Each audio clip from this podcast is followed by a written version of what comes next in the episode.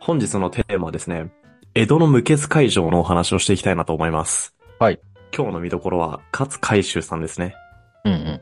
今まで散々、もう名前は散々出てきたけれども、具体的に何したねんみたいなところがあんまり出てこなかったような気はしていて、うんその勝海舟さんが今日男を見せますっていうお話でございます。おう男を見せるんだ。男を見せる。まあちょっと表現として古いかな、これ。ということで、前回のおさらいから入っていきますね。で前回、おそらく西郷さんの謀略によって、鳥羽伏見の戦いが開戦してしまったと。うん。まあ、戊辰戦争開戦ですね。で、錦の御旗という、まあ、最終兵器によって新政府軍が、これは薩摩軍のことですね。が勝利しましたと。で、それによって、慶喜は朝敵になりたくないので、江戸に逃げてしまって、で、その結果、慶喜追討令っていうのが、正式に朝廷から発令されてしまって、新政府軍が、もう逃げた慶喜を追って、江戸に攻めてくる寸前っていうところまでお話ししましたね。はいはいはい。ということで、もう逃げた直後からちょっとお話を始めたいなと思っていて、まずは攻めて来られる側である旧幕府軍の動きから見ていこうと思います。うん。で、慶喜の立場としては、もはや正式に朝廷の後ろ盾を得て官軍となっている新政府軍に逆らう気っていうのはもはやゼロなわけだよね。はいはい。まあ、確かになんか従順な人だったよね。あ、もうまさにそう。朝廷に対しては謎の従順さをね、見せるというお方でしたので、ここでも例に漏れず、朝廷に対して従順な態度を取ると。ただ一方で家臣の中には当然、このまま攻められっぱなしなのはおかしいだろうって。武力で抵抗すべきだろって主張する人たちもいるんだよ。うん。ただ、慶喜のその朝廷に対して弓を引くようなことはしないっていう意思決定は、結構硬くて、はいはい。その決意が揺らぐことはなく、武力抵抗を主張した人たちを、なんだったら旧幕府軍から首にするっていうことまで実行したんだって。ああ、結構じゃあ本当にちゃんとした思いがあったわけね。そう。なんでこの意思は、その行動にまで現れるぐらい揺らいでることがなかったっていう感じですね。うんでそして、吉信自身も、寛永寺っていう上野にあるお寺うんに謹慎することにして、で代わって、こう幕府の今後の舵取りっていうところをお願いしたのが勝海舟だったんだよ。ああ、ここで出てくる。そう。新政府軍との落としどころをうまく見つけて、このことを収めてくれっていう、まあ、ミッションを背負って、吉信がアサインしたのが勝海舟であり、で、もう一人出てくるのが、内務のトップに据えたのが、大久保一王って人だったんだよね。はい。なんか前出てきた気がするね。何で出てきたと思うなんだっけなあれヒンかト、あの、坂本龍馬の、ああ、そうそうそう、やつだ坂本龍馬の えー、千中八作。もう完璧やん。ありがとうございます。坂本龍馬に千中八作のインスピレーションを与えたのは、勝海舟と大久保一王だったよね。あ、そっか、この二人か。この二人だったんだよ、ドンピシャこの二人。はいはで、しかも実はこの二人ね、すごい初期の頃にさ、当時の老中である安倍正宏さんっていう人がさ、身分に関係なく意見募るよっていう政策やったの覚えてるい。ああ、やってたね。でこの二人って、それによって見出された人なんだよね。おお。だからさ、これすごいドラマを感じないいや、確かに感じるし、幕府の人材育成力は素晴らしかったということというか、まあ、目利きが素晴らしかったか。いや、マジでそうだと思う。で、こういうの見てるとさ、やっぱ幕府がやってること自体はそんな間違ってなかったんだろうなっていう想像はできるなと思った。ただ一方で、もう幕府っていう仕組み自体が時代にそぐわなかったんだろうなとも思うから、もう土台がぐらついてるって感じなんだろうなと思った。うん、そうだね。まあ時代によって淘汰されたっていう感じなんだろうなと思いましたね。で、こうして旧幕府軍の戊辰戦争に対するスタンスっていうのは徹底強準。なので、抵抗する気は一切ないから許してくれっていうことを決めて、で、まず方針レベルでそれを決めて、かつ人材配置とかもそれに沿ったものにこう決めていったって感じだよね。はいはい。あの、もう鉄頭鉄尾、もう強準しますって感じ。うん。一方の新政府軍ね、時計の針をちょっと遡って、こう旧幕府軍が強順っていう方針を固めて、で人材配置とかもそれに応じてこう変えているっていう間に、鳥羽伏見の戦い以降の新政府軍はどんな動きをしていたのかっていうところを見ていくと、この鳥羽伏見の戦い以降の新政府軍では、すぐに吉信を追って追撃しようっていうのがまず大方針として決め、決まってたんだって。うん。ただ、それにあたっての大問題があって、金がね、ないんですよ。あ、ないんだ。ない。これ俺も意外だなと思ったんだけど、ざっと、当時の新政府軍の資金力って500両の資金しか持ってなかったんだってね。ああ、500両。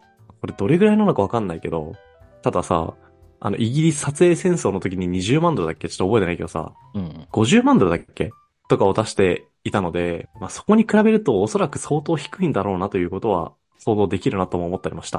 ああ、でも確かに。でもさ、薩長ってお金持ってんじゃないのそう。サッチョお金持ってんだけど、なんかあんま出したがらなかったらしいね。ええこの新政府軍に対して。はい新政府軍って、こう政治を運営する主体としての概念をとしては新しいんだよね。うんうん。だから薩摩にも属してないし、長州にも属してない。けど幕府の代わりになる日本の舵取りをする集団みたいな感じで、多分ね、薩長から独立してはいたと思うんだよね。人材はすごい流出してるけど。はいはい。だから、その新しい主体である新政府軍に対して、薩長ってどういう風に取り扱っていいというか、多分関わっていいかっていうのがいまいち分かってなかった気がするんだよね。うんうんうん。なんで、そういう新しい概念に対してお金を出しますっていう意思決定がしにくかったのかなっていう想像はした。ああ、そうだね。で、じゃあ、この時どうやって新政府軍が戦争の資金を集めたか、どうやったと思ういやもう、税金をめちゃくちゃ、なんか、よくわかんないロジックで取るとか。それはバカな王様がよくやるやつだよ。ああ、まあそうっすね。そそんなバカなことはせずに、これうね、んすごいなと思った。国債を発行したんだよ。国債。えこの段階でそういうのはあったの概念として。日本債。いや、ないと思うんだけど、まあ、今で言う国債みたいな感じ。はいはだ新政府軍がこれから育てば、まあ、いくらか利子をつけてお返ししますよっていう債券を発行したんだって。い。うーん。だめっちゃ近代的な資金集めしてないこれ。そうだね。さすが新政府軍と名乗るだけはあるなと思ったよね。いや、確かに、こんな手法どこで見つけてきたんだって思うけど、まあでもそっか、ヨーロッパはまあフランスとか、うん、あとイギリスとかでは。はまあ結構あったことだから、それを真似したみたいな感じか。だと思うね。うん。ということで、これで資金問題クリアするんだよ。はい。だからまあね、一応言っとくと、当時としては画期的すぎたんだよね、アイディアが。うん。まあ、普通に小難しいじゃん、国債とかってか金融周りの概念って。そうだね。なんでやっぱ浸透はしなかったらしいが、少なくとも戦争の戦費を賄えるぐらいのお金は集まったらしい。はいはい。ということで、旧幕府軍としては追撃を仕掛ける準備がこれに整いましたっていう段階にまで来ましたね。うん。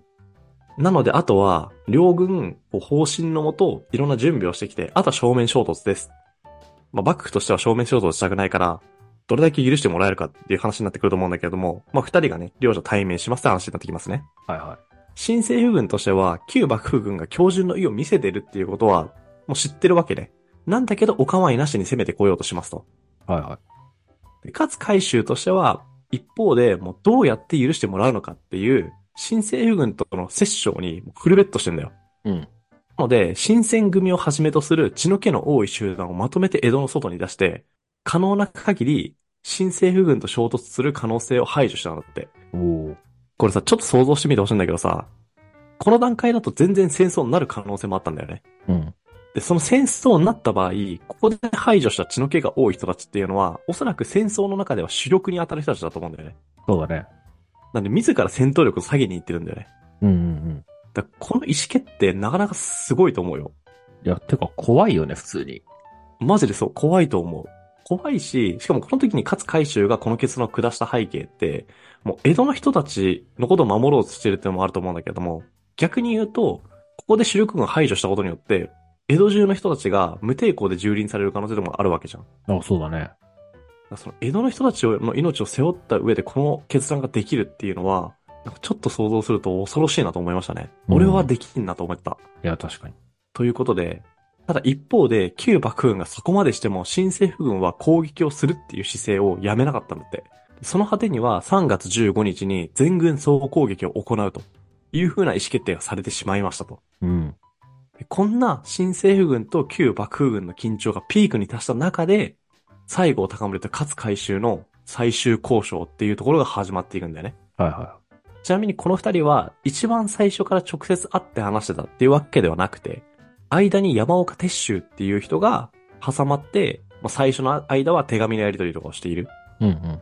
で、このね山岡鉄舟っていう人もなかなか有名な人なので、ぜひ気になった方は調べてみてほしいんだけれども、この方ね、なかなか俺もすごいなと思いました。ええ山岡さんね、旧幕府軍の降伏の意思を記した手紙っていうものを新政府軍に届けに行きましたと。うん。その時に山岡さんが、だとすると、こういう条件だったら許してやるよっていう風に言われた条件が、これ全部で7個あるんだけど、うん。まず一つ目が、吉信を備前藩、これ今の岡山県だね、に預けてくれとおう。で、二つ目が、江戸城を明け渡しなさいと。うんで、三つ目が、軍艦を全部引き渡しなさいと。で、四つ目が武器を全部引き渡しなさいと。で、五つ目が、江戸城内の家来は全員向島に移って謹慎させろと。はいはで、六つ目が、慶喜を助けた奴らは全員取り調べて処罰する権限をよこせと。で、七つ目が、抵抗した場合は武力で制圧するからな。っていう条件だったのね。い。はいはい。で、これ、いずれもね、全部厳しいんだよ、正直。そうだね。で、ただ、その中でも特に厳しかった条件が、慶喜の身柄を備前藩に預けろっていう条件が、まあ特に厳しかったと言われていて、おう仮にこれが実現したとするじゃん。すると、慶喜の身柄を左右する権利っていうのを備前藩が得ちゃうんだよね。おう。うん。なんで、慶喜が究極処刑されようが、それでも止める手段がないんだよ。ああ、そういうことね。で、これさ、皆さん忘れがちだと思うんだけれども、当時の人たちはみんな武士なわけね。うんで、武士が主君を敬う気持ちっていうのは、今の我々には多分ね、教え量ることができないんだと思う。だって、主君のためだったら切腹も辞さないっていう態度ってさ、割と、まあ、見るというか、頻度としてはそんな低くない頻度で起こってる話だと思うんだよね。そうだね。ということは、どんなに少なく見積もってもだよ。自分の命より重いっていうのが主君の命なんだよね。うん。なのに、主君の命を他の藩に命が左右されるレベルの状況に置かせなさいっていうのは、ちょっとね、受け入れるのは相当難しかったんじゃなかろうかっていうところの想像はできるよね。まあそうだね。確かに難しいね。なので山岡さんは、この条件だけには、他の条件も確かに全部厳しいんだけど、この条件だけはちょっとさすがに飲み込めんと。いう感じで、強く反対して、もう最後は西郷隆盛と勝海舟が直接交渉するっていう、まだ交渉余地のあるところまでは持ち込んだと。おうおう。山岡さんね、マジすごいと思うよ。確かにね。でが、頑張って奔走してるよね。 奔走してるし、いや、だから想像してみだってさナスだったらさ、もう完全武装してる軍隊の中に飛び込んで、交渉の余地作ってこいって言って、作れるいや、む無理っしょ。逃げるっしょ。無理だよね。うん。で、しかも、会えたとして、会った時に、この交渉の条件だけ緩められませんかとかさ、言えるいや、言えるわけないね。だって殺される可能性あるてか、交渉の可能性は高いじゃん、全然。やん。うん。で山岡さんマジすごいなと思った、普通に想像してて。うんそうだね。まあなんかケロッと言ってるけど、もうこの人なかなかだなとやっぱ思ったよ、俺は。この人で本書けると思う。てか多分本あると思いや、そうだね。絶対どっかの文庫が、あの、新書で出していただいてるんで。う。出せると思う。うん。ということで、この山岡さんの働きによって、来たら3月14日、なので、全軍総攻撃の1日前ですね。に、柴田町の薩摩藩倉屋敷っていうところで、直接交渉というのは実現しますと。うん。でもマジで日本の未来を左右する交渉だね。そうだね。で、この交渉の内容をこれから話していくんだけれども、そこの交渉の内容っていうのに入る前に、勝海舟が西郷隆盛に交渉前夜に出した手紙っていうところを噛み砕いて紹介したくて。で、これ聞いてる方々できればね、ネットで検索してそのまま原文読んでほしいなと思うんだけれども、うん。それ噛み砕いて説明すると、仮に戦争になるようなことになれば、私は黙って見てはいないぞと。何の罪もない江戸数万の弱い人々が全員殺されるようなことになれば、私も一兵士となってこれに抵抗しますと。はいは吉信はすでに標準の意を示している中でそのようなことが起これば、それは外国の一生を買うだけだぞと。で幸い熟慮の末、許してもらえるなら非常にありがたいですとい。うん。いう手紙の内容ね。はいは改めて言うんだけれども、これ、標準の体制のもと、こう軍事的な主力っていうのは、もう自ら江戸の外に追い出した上でこの発言してるわけだからね。い。うんうんうん。相当な胆力のもと、これを言っているんだなっていうことは、結構ね、想像できるんじゃないかなと思って紹介させてもらったっていう感じ。確かに。で、交渉が始まって、かつは、その幸福条件を飲み込める範囲のものに書き換えてたのね。うんうん。で、最後に、どうしますかって一生問うんだけれども、その幸福条件っていうのが、吉信を預けるのは、せめて生まれ故郷である水戸藩にしてくれと。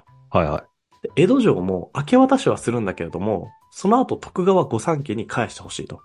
直接返さなくてもいいから。